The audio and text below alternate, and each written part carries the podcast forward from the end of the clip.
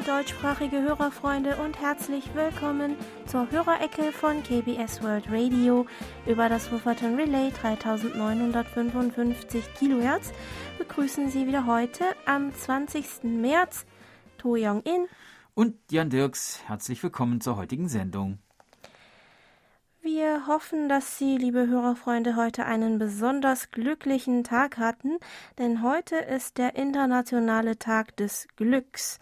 Laut einer Umfrage eines nationalen Forschungsinstituts, das letztes Jahr vom September bis Oktober 8336 koreanische Bürgerinnen und Bürger befragte, nahm das Glücksempfinden seit dem Ausbruch der Corona-Pandemie leider leicht ab. Aber dennoch gibt es bestimmt auch Sachen, die uns trotz der schwierigen Zeit glücklich machen und die wir vielleicht umso mehr mhm. zu schätzen gelernt haben. Was wäre das für dich, Jan? Ja, also ähm, Dinge, auf die man vorher nicht so geachtet hat vielleicht. Also zum Beispiel, wenn ich abends mal noch mal kurz rausgehe und dann mal mir erlaube, mal einen Moment die Maske abzunehmen mm. und die hm. äh, frische Nachtluft so ja. unmittelbar einatmen kann. Also dieses einfache Atmen zum Beispiel hat eine neue Qualität gewonnen. Mm. Ein neues Be oder vielleicht habe ich ein neues Bewusstsein dafür gewonnen, sagen mm. wir hm. mal so. Mm. Also mir wurde vor allem nach der zweiwöchigen Quarantäne mhm. nochmal ganz stark bewusst, wie glücklich ich mich schätzen kann, in einer telekommunikationstechnisch gut vernetzten ja. Gegend zu mhm. wohnen und auch ziemlich alles über Internet und Telefon bis vor die Tür liefern lassen zu können. Besonders die Lieferdienste waren in den zwei Wochen für mein Glücksempfinden von sehr großer Bedeutung, muss ich sagen. Mm, mm. Naja, aber auch äh, singen kann ich weiterhin zu Hause. Das macht mich auch mm. immer noch glücklich. Und wir schätzen uns natürlich auch glücklich, weil für uns auch digitale Kontaktmöglichkeiten zu unseren Hörerfreunden bestehen. Und deshalb beginnen wir heute auch gleich mit der digitalen Post. Über unsere German-Adresse gemeldet haben sich diese Woche Norbert Hansen aus Weilmünster, der uns mit seinem Akai APW 20 am 6. März mit Sinpo 5x4 und am 13. März mit Sinpo 54554 gehört hat.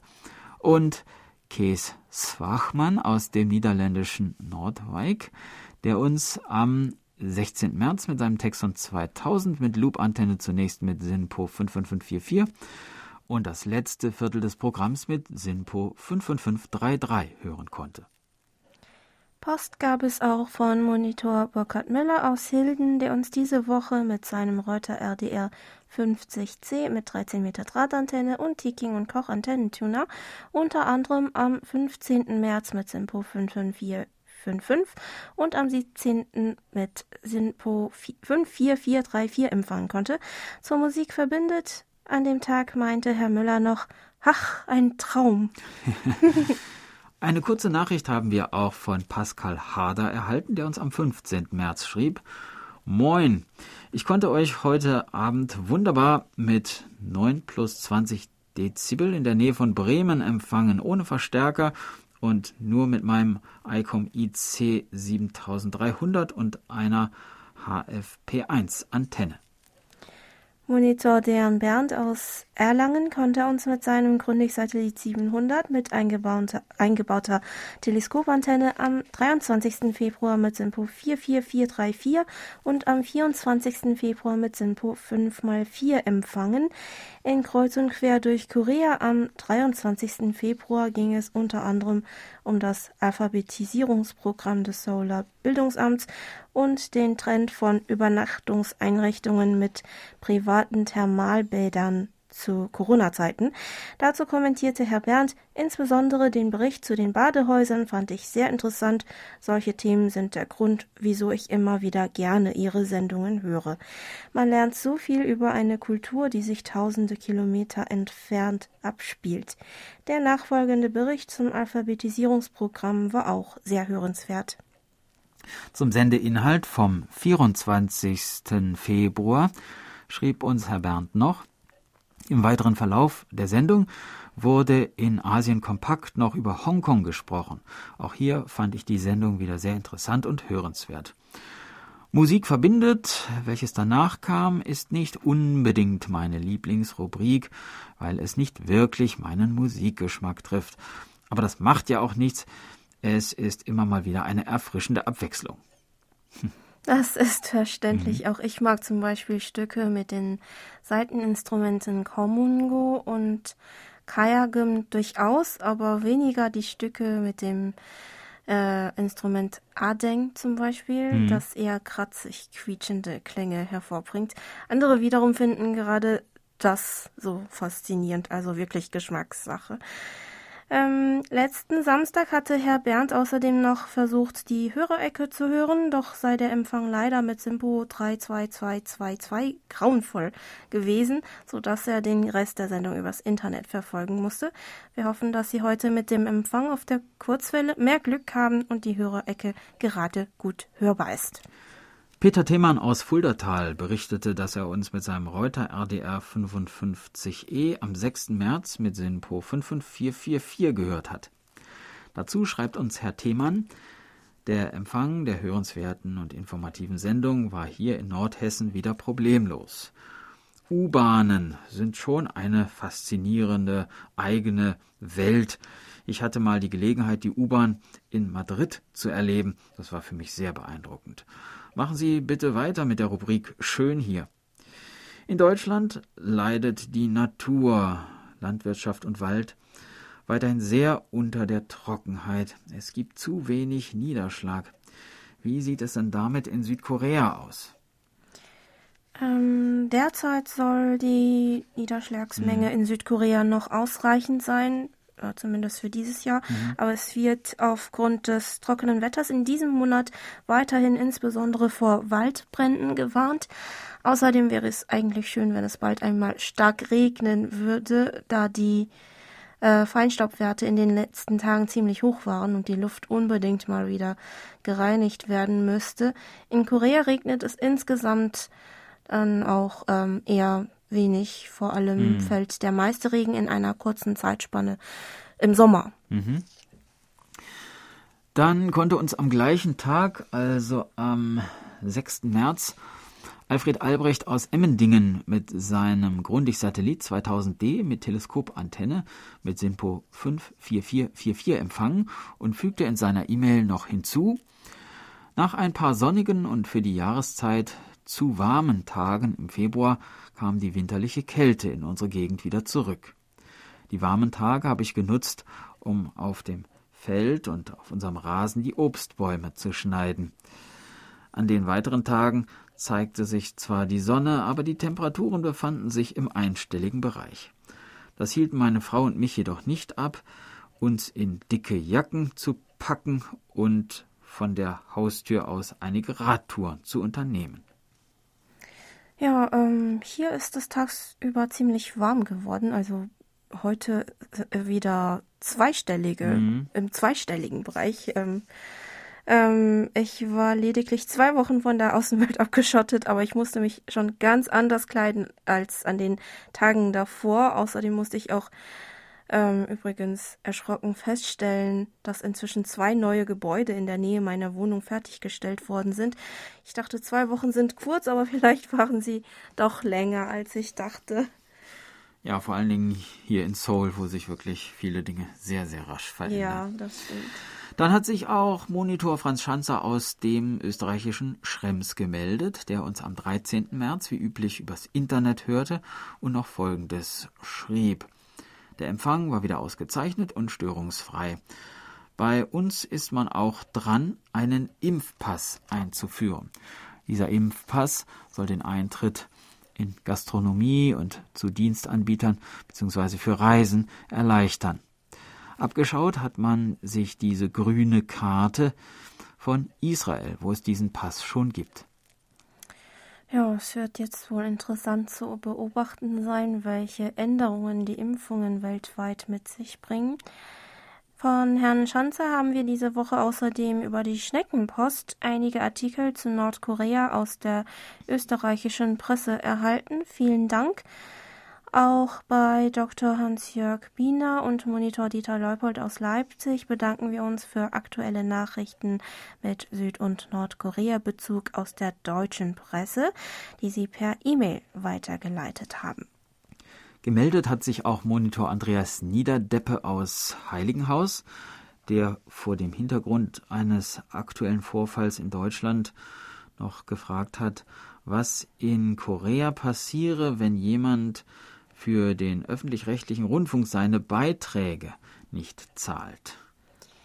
Wenn die Person nach den Vorgaben des öffentlich-rechtlichen Rundfunksenders GBS nachweisen kann, dass sie zu Hause keinen Fernseher besitzt und das Rundfunkangebot nicht nutzt, kann sie auf Antrag von der Gebührenpflicht befreit werden. Wenn die Person aber diese Bedingungen nicht erfüllt und trotzdem mit der Gebührenzahlung im Verzug ist, fallen zunächst Mahngebühren in Höhe von drei Prozent des ausstehenden Betrags an. Wenn eine Person ein Fernsehgerät absichtlich nicht angemeldet hat, um die Beiträge nicht zahlen zu müssen, muss sie eine Strafgebühr in Höhe des Jahresbeitrags zahlen. Wenn auch nach einer Mahnung und Zahlungsaufforderung nicht gezahlt wird, wird ein Verwaltungsvollstreckungsverfahren nach den gesetzlichen Regelungen der Vollstreckung von Steuern eingeleitet. Ob es in der Vergangenheit Fälle gab, in denen es wirklich so weit gekommen ist, konnten wir leider nicht in Erfahrung bringen. Allerdings wird es heute eher schwierig sein, dass man mit den Zahlungen in Verzug gerät, da sie mit den Stromkosten beglichen werden. Das heißt, man zahlt automatisch oder muss eine Befreiung von den Gebühren beantragen. Und wir kommen nun zur Schneckenpost zurück. Von Monitor Thomas Marschner aus Wittingen haben wir seinen Empfangsbericht für Januar erhalten, in dem er einen durchschnittlichen Empfang von SINPO 55 434 bis 55444 mit seinem Drake SPR4 mit 10 Meter Langdrahtantenne gemeldet hat. Ulrich Wicke aus Felsberg berichtete, dass er uns am 27. Januar mit seinem Reiseradio Scott RXP 80 mit Teleskopantenne mit SINPO 45333 empfangen konnte. Zu dem, was einen in dieser finsteren Zeit bei Laune hält, gehört das Kurzwellenhobby, fügte Herr Wicke noch hinzu. Thomas Becker aus Bonn hörte unser Programm am 6. Februar mit seinem Grundig-Satellit 300 mit Teleskopantenne mit Simpo 45544. Auf der beigefügten Postkarte schrieb er uns außerdem noch Ihre Sendung vom 6. Februar war wieder sehr gelungen, man lernt immer dazu. Interessant war der Bericht über die vielen Feuchtgebiete in Südkorea. Sehr hörenswert war natürlich auch wieder die Rubrik Schön hier von Jan Dirks. Dieses Mal war es eine U-Bahn-Fahrt zu mehreren Universitäten. Großen Dank möchte ich auch aussprechen an Hans-Werner Lange, der die Hörer immer mit seinen DX-Nachrichten versorgt. Dann steckte noch ein Brief in der Post dieser Woche der uns ganz traurig gestimmt und auch im ersten Moment ein wenig geschockt hat. Es handelt sich um einen Brief des jüngst verstorbenen Hörerfreundes Hermann Heine Pietschmann und seiner Frau Renate, der vermutlich im Dezember abgeschickt wurde und erst jetzt angekommen ist. Darin schrieben sie uns Folgendes. In meiner Hobby-Ecke hängt ein Wimpel mit dem Text KBS 1989, erzeugt von einer langen Verbindung zum Sender. In meinem Radioarchiv habe ich viele Erinnerungsstücke. Viele Gedichte und Tonaufnahmen sind darunter. Ich habe alles aufgehoben. Nun verabschiedet sich wieder ein Jahr. Möge 2021 insgesamt ein angenehmes werden. Für das neue Jahr wünschen wir euch und euren Familien so weit wie möglich eine schöne Zeit. Ja, es ist tragisch, dass dieser Brief so lange gebraucht hat, bis er zu uns gefunden hat. Mm, aber wir sind froh, dass er nicht verloren gegangen ist und äh, dass wir seine Zeilen heute noch vorlesen konnten. Der Brief wird uns noch lange in Erinnerung bleiben. Ende letzter Woche erreichte uns noch eine weitere traurige Nachricht. Monitor Bernd Seiser aus Ottenau teilte uns mit, dass Hörerfreund Fritz Andorf aus Meckenheim leider am 10. März verstorben ist. Wir waren sehr traurig über die Nachricht und werden ihn sehr vermissen. Unser herzliches Beileid und tiefstes Mitgefühl gelten seiner Familie. Mm, zum Gedenken an Herrn Heine Pietschmann und an Herrn Andorf hören wir nun Musik. Einen Auszug aus dem Stück Chuok, Andenken, gespielt unter anderem von Han Chung-eun und Kim Shin-won.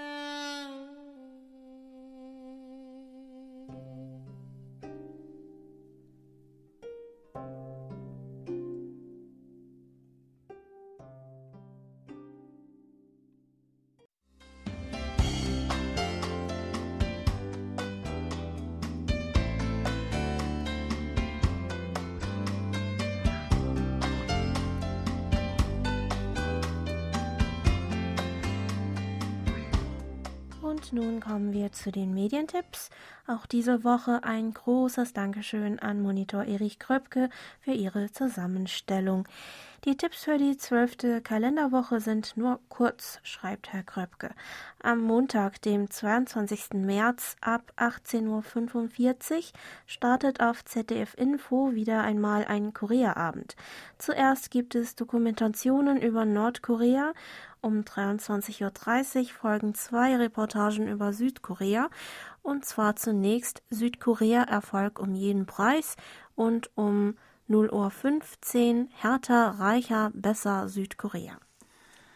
Für die Zuschauer in der Schweiz zeigt das Schweizer Fernsehen SRF 1 am Sonnabend, dem 27. März um 23.45 Uhr den südkoreanischen Spielfilm Memories of Murder aus dem Jahre 2003.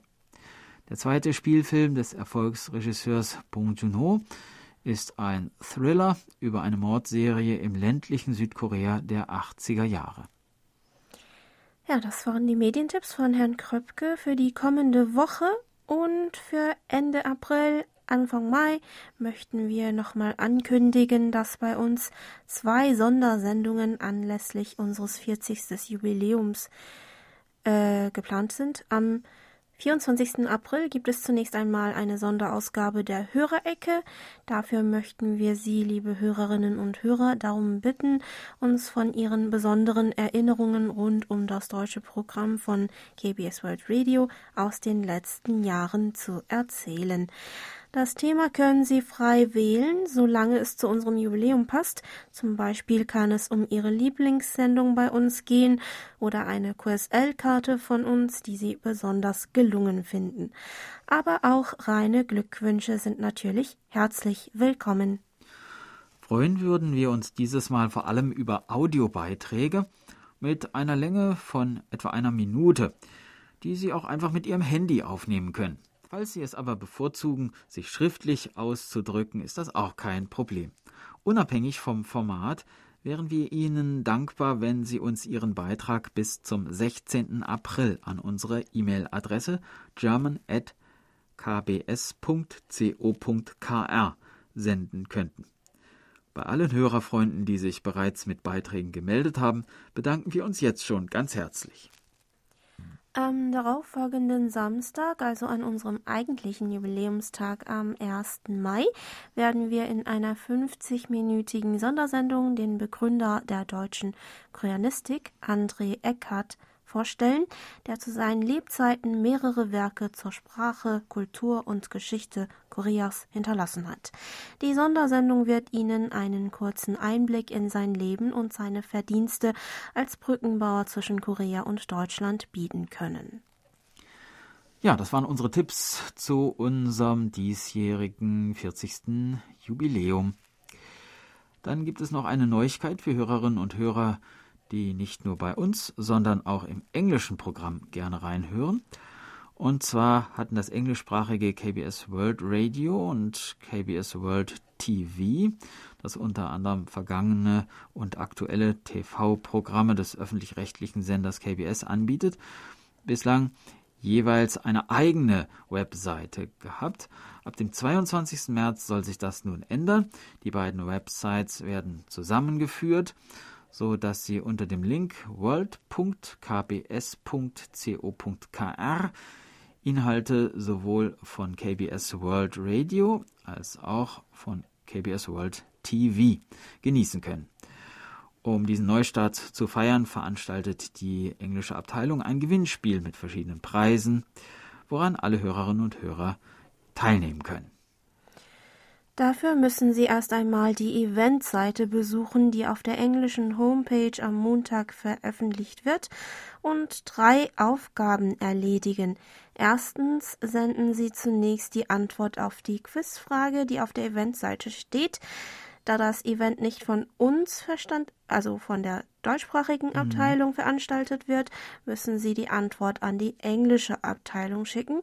Als zweites ist gewünscht, dass Sie einen der englischen YouTube-Kanäle von KBS World Radio abonnieren und liken, wovon Sie zusätzlich als Beweis ein Foto oder einen Screenshot hochladen müssen.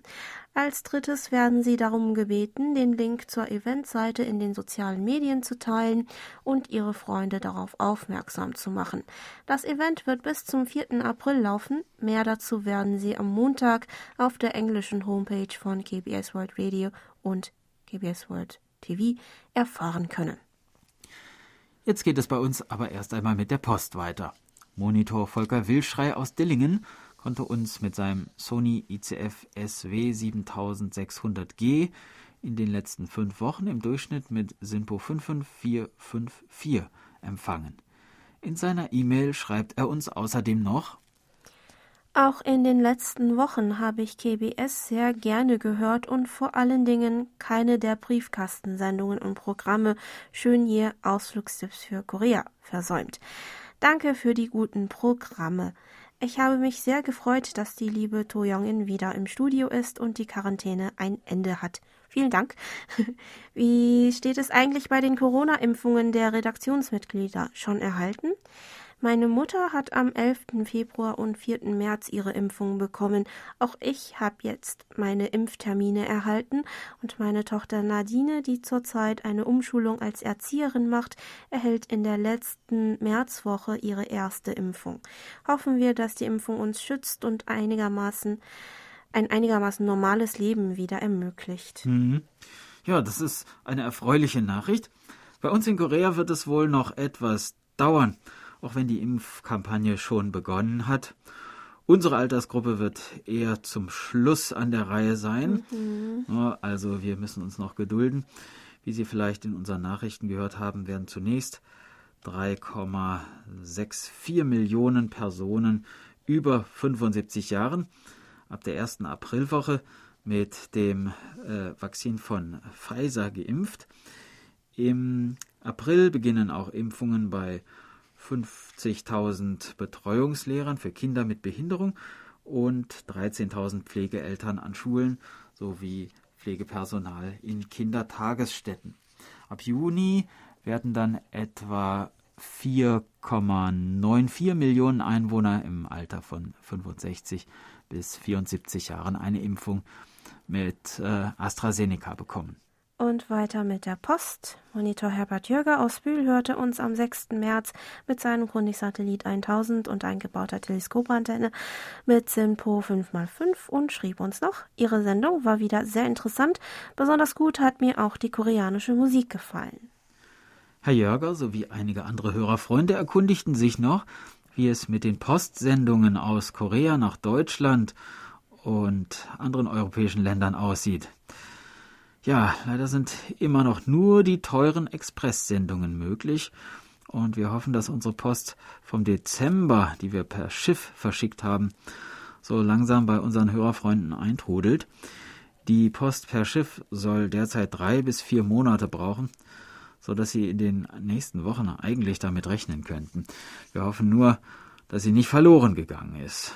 Und wir werden Sie auch umgehend darüber informieren, falls es Neuigkeiten bezüglich des Postversands gibt.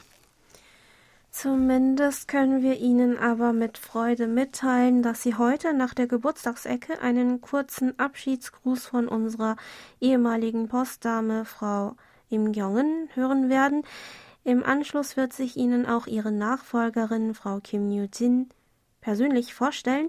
Seit diesem Monat arbeitet sie mit uns zusammen und kümmert sich wie Frau Im ganz liebevoll um die Post unserer Hörerfreunde. Mit genau dieser Post wollen wir jetzt weitermachen. Über die Internetberichtsvordrucke haben sich noch gemeldet Monitor Michael Willruth aus Frankfurt am Main, der am 6. März mit seinem ICOM IC 705 mit 6 Meter Drahtantenne einen Empfang von SINPO 55444 verzeichnet hat.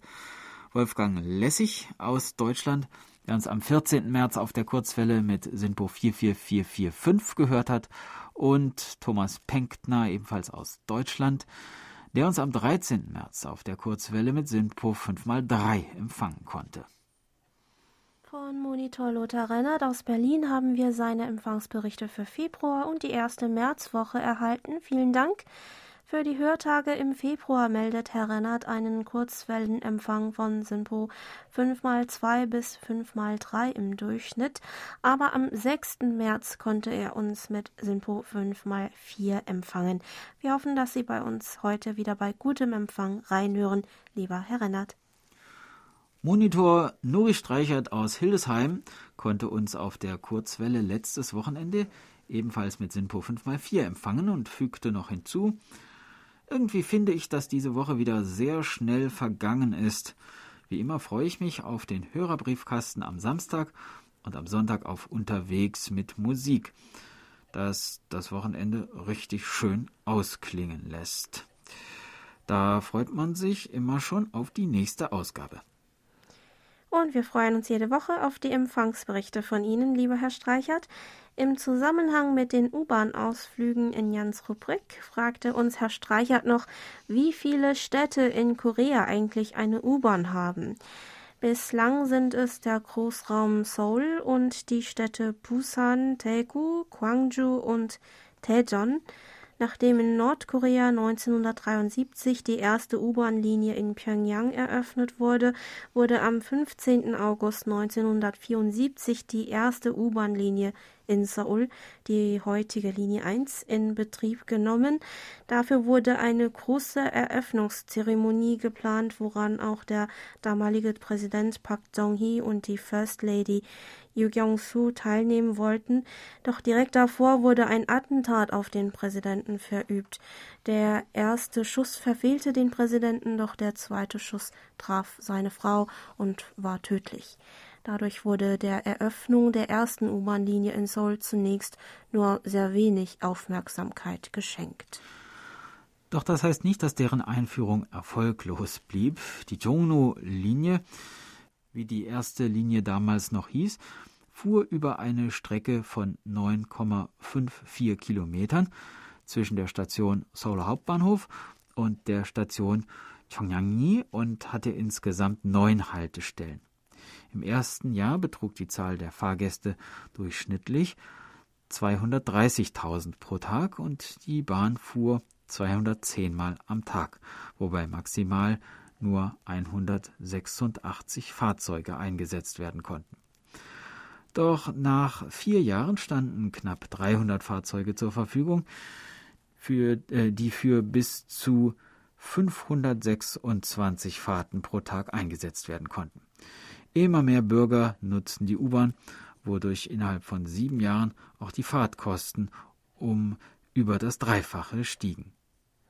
Die Fahrgäste waren allerdings sehr unzufrieden damit, dass im U-Bahnhof keine Klimaanlagen und Ventilatoren vorhanden waren.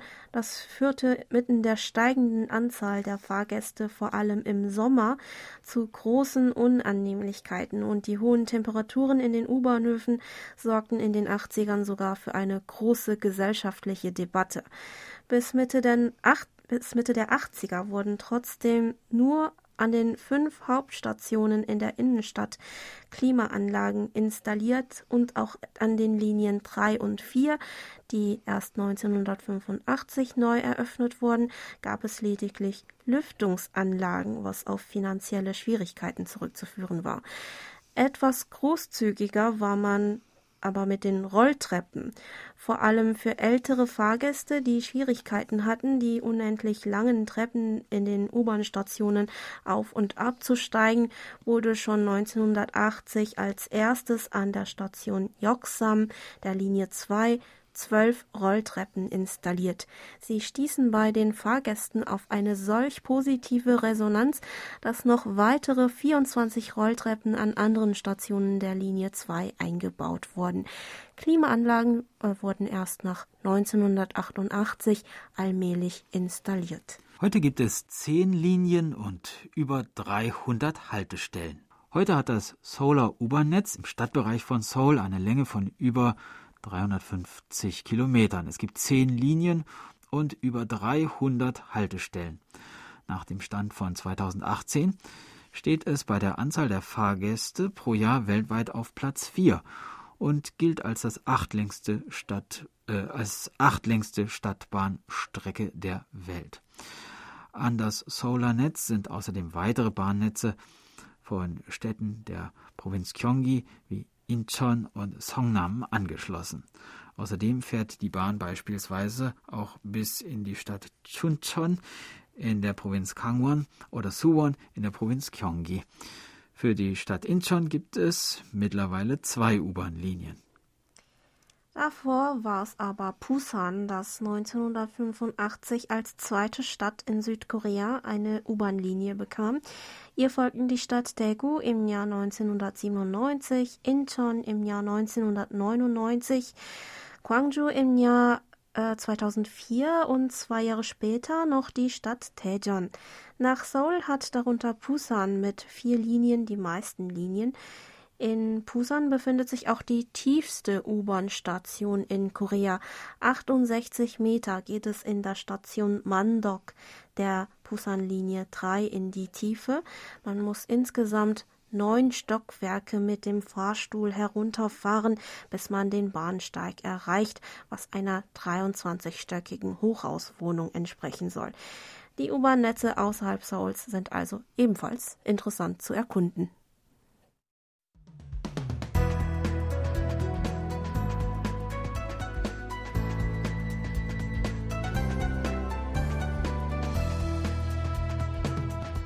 Sie hören KBS World Radio mit der Hörerecke.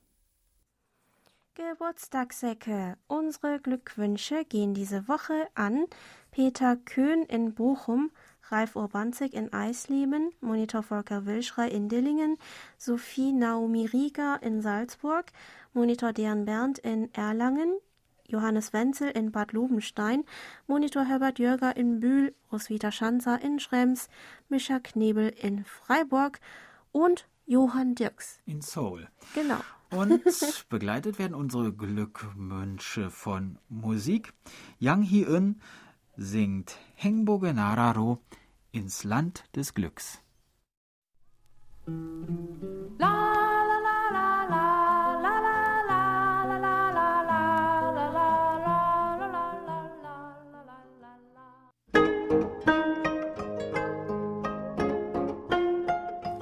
Liebe Hörerfreunde, guten Tag. Ich begrüße euch herzlich. Ich bin Kyungen, eure Postbetreuerin. Seit Sommer 2018 durfte ich für die Betreuung von Hörerinnen und Hörern von KBS World Radio zuständig sein. In dieser Zeit habe ich voller Freude erlebt, dass es so viele Korea-Interessierte in der Welt gibt und es freut mich sehr, euch kennengelernt zu haben. In Kontakt mit den deutschen Kulturen kam ich sowohl während des Aufenthalts in Freiburg als auch danach während meiner Zeit bei KBS.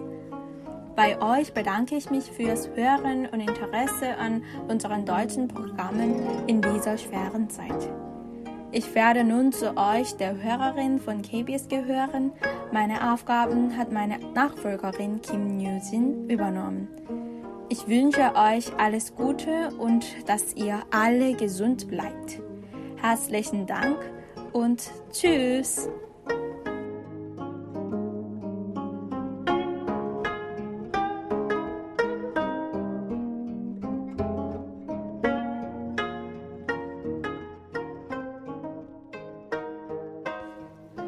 Hallo liebe Hörerinnen und Hörer.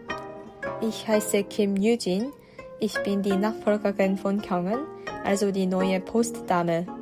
Es freut mich sehr, bei dieser Gelegenheit Sie begrüßen zu können. Seit 2017 studiere ich Germanistik und Politikwissenschaft an der Songshin Frauen-Universität in Seoul. Vielseitig bin ich interessiert. Ich interessiere mich für die Kultur, Literatur, Politik und ebenfalls Deutsch als Fremdsprache. Um meine Deutschkenntnisse zu verbessern, habe ich etwa acht Monate und zwar vom August 2019 bis April 2020 in Berlin verbracht. Wegen dem Ausbruch der Covid-19 bin ich etwas früher als geplant nach Korea zurückgekehrt. Doch während meines Aufenthaltes in Berlin habe ich viel gelernt und schöne Erfahrungen gesammelt. Zwar bin ich ganz neu in der deutschen Redaktion und habe bislang gar keine Arbeit dieser Art gemacht, aber ich werde mein Bestes geben, davon bin ich überzeugt. Ich glaube, es ist so gut wie eine Reise, um das Land Korea und seine Kultur besser kennen und verstehen zu lernen, dass Sie, liebe Hörerfreunde, unsere Sendungen aus Seoul hören. Gerne möchte ich Sie auf diese Reise begleiten. Viel Spaß wünsche ich Ihnen mit den Programmen aus Seoul. Herzlichen Dank. Tschüss.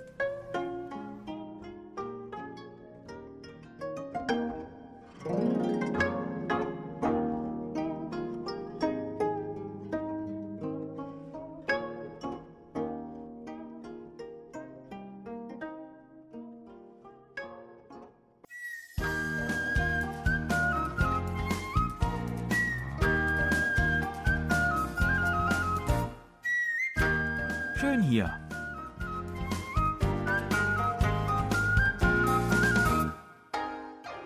Ausflugstipps für Korea mit Jan Dirks.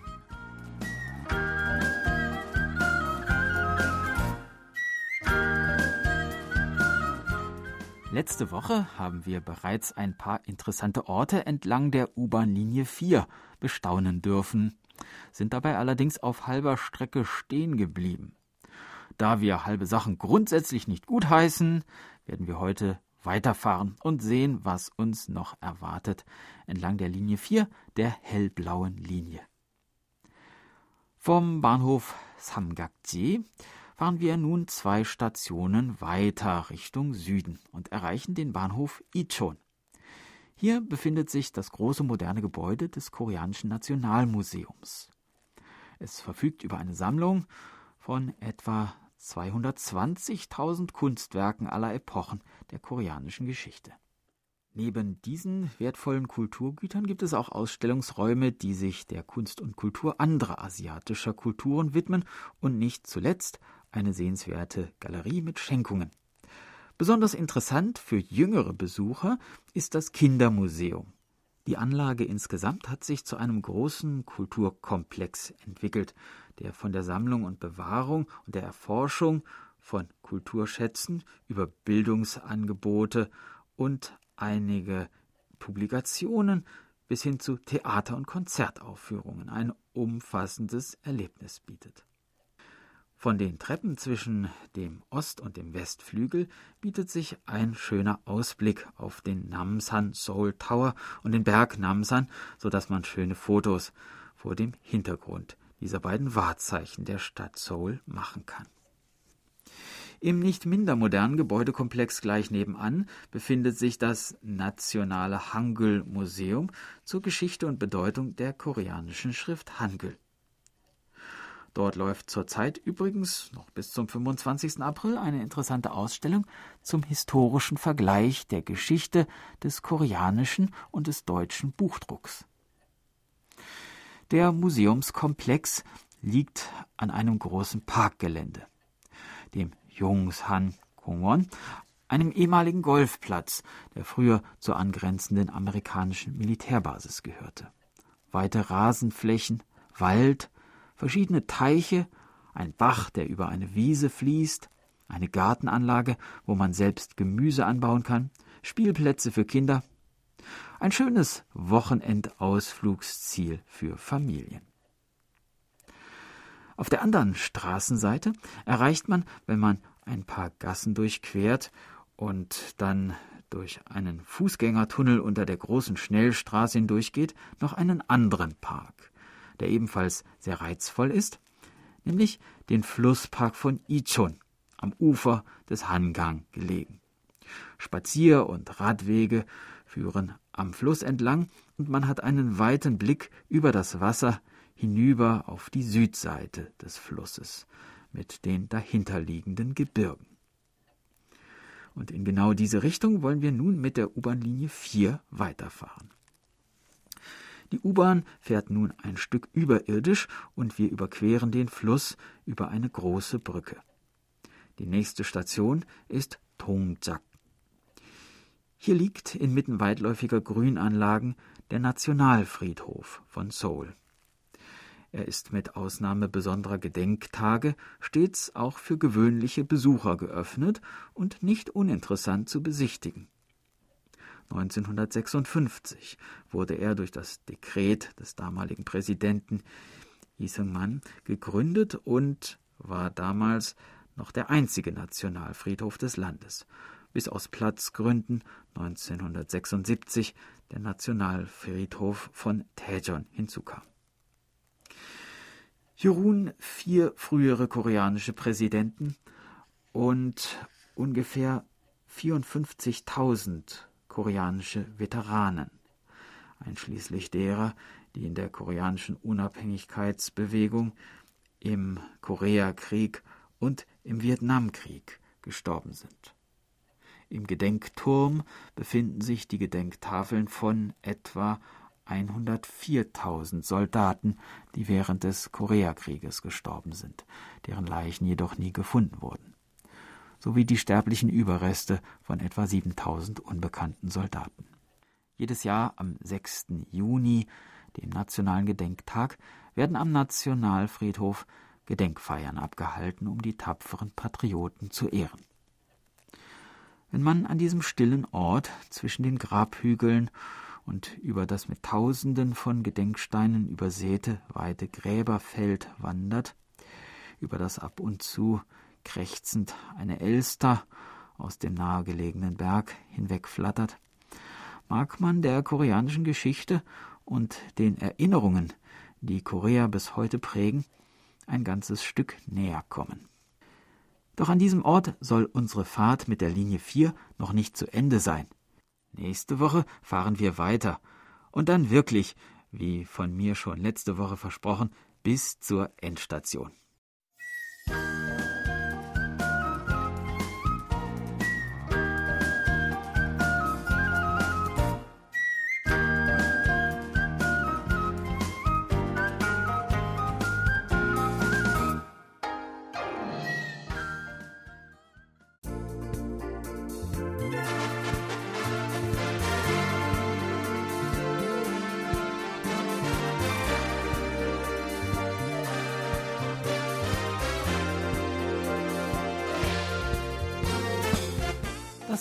Wieder für heute.